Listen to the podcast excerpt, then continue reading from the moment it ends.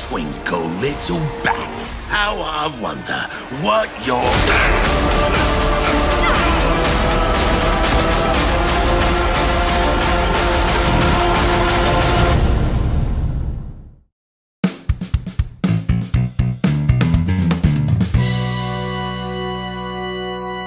Saludos Squad, mi nombre es Emanuel. Hoy vamos a estar hablando de la segunda parte de Batman The Long Halloween.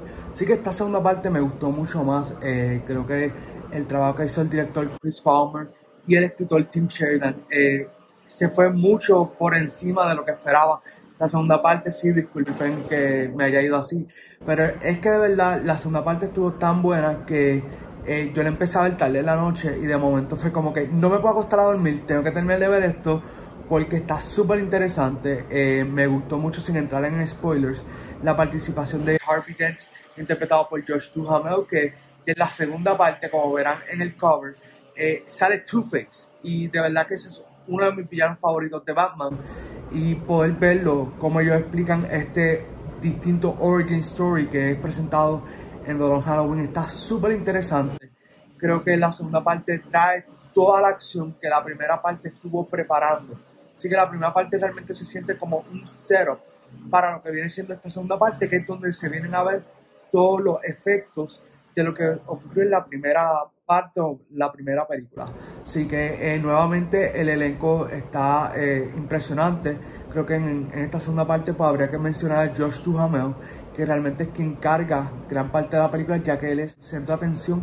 Vemos el cambio de Harvey Dent a Two-Face y eso fue impresionante, ¿verdad? Me gustó mucho cómo trabajaron, la animación como les dije nuevamente me gustó un montón, me gustó más que esta segunda parte tuvo otros villanos de Batman que a mí me encantan y que por fin los podíamos ver, como por ejemplo Scarecrow, Poison Ivy, eh, Solomon Grundy que ya había aparecido en la primera parte, pero estuvo súper interesante ver eso, ver a Calendar Man nuevamente, el Joker, Así que eh, de verdad se las recomiendo un montón, un montón. Mi única crítica con esta película es que eh, me hubiese gustado verla en cine. Creo que esta película, aunque lo hubiesen enseñado un solo día en cine, creo que hubiese ameritado pues, ver estas dos partes. Yo de verdad hubiese pagado lo que fuera por ver la parte 1 y parte 2. Si era un día entero en el cine, dale, vamos allá, aunque las películas no son tan largas, son más o menos de aproximadamente hora y media o ni siquiera llegan a la hora y media, están por ahí eh, rayando la hora y media. Pero sí, de verdad, se las recomiendo un montón.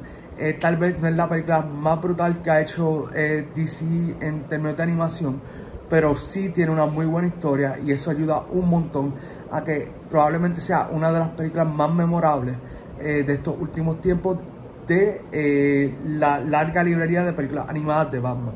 Así que mi puntuación para eh, la segunda parte de The Long Halloween es un 9 de 10. Sí, eh, le estoy dando una puntuación un poco más alta porque la realidad es que la historia es tan buena que realmente yo no sentí el, el runtime que tiene la película. Yo no sentí la duración para nada. Eh, la disfruté de principio a fin. Realmente está muy bueno. de verdad se las recomiendo.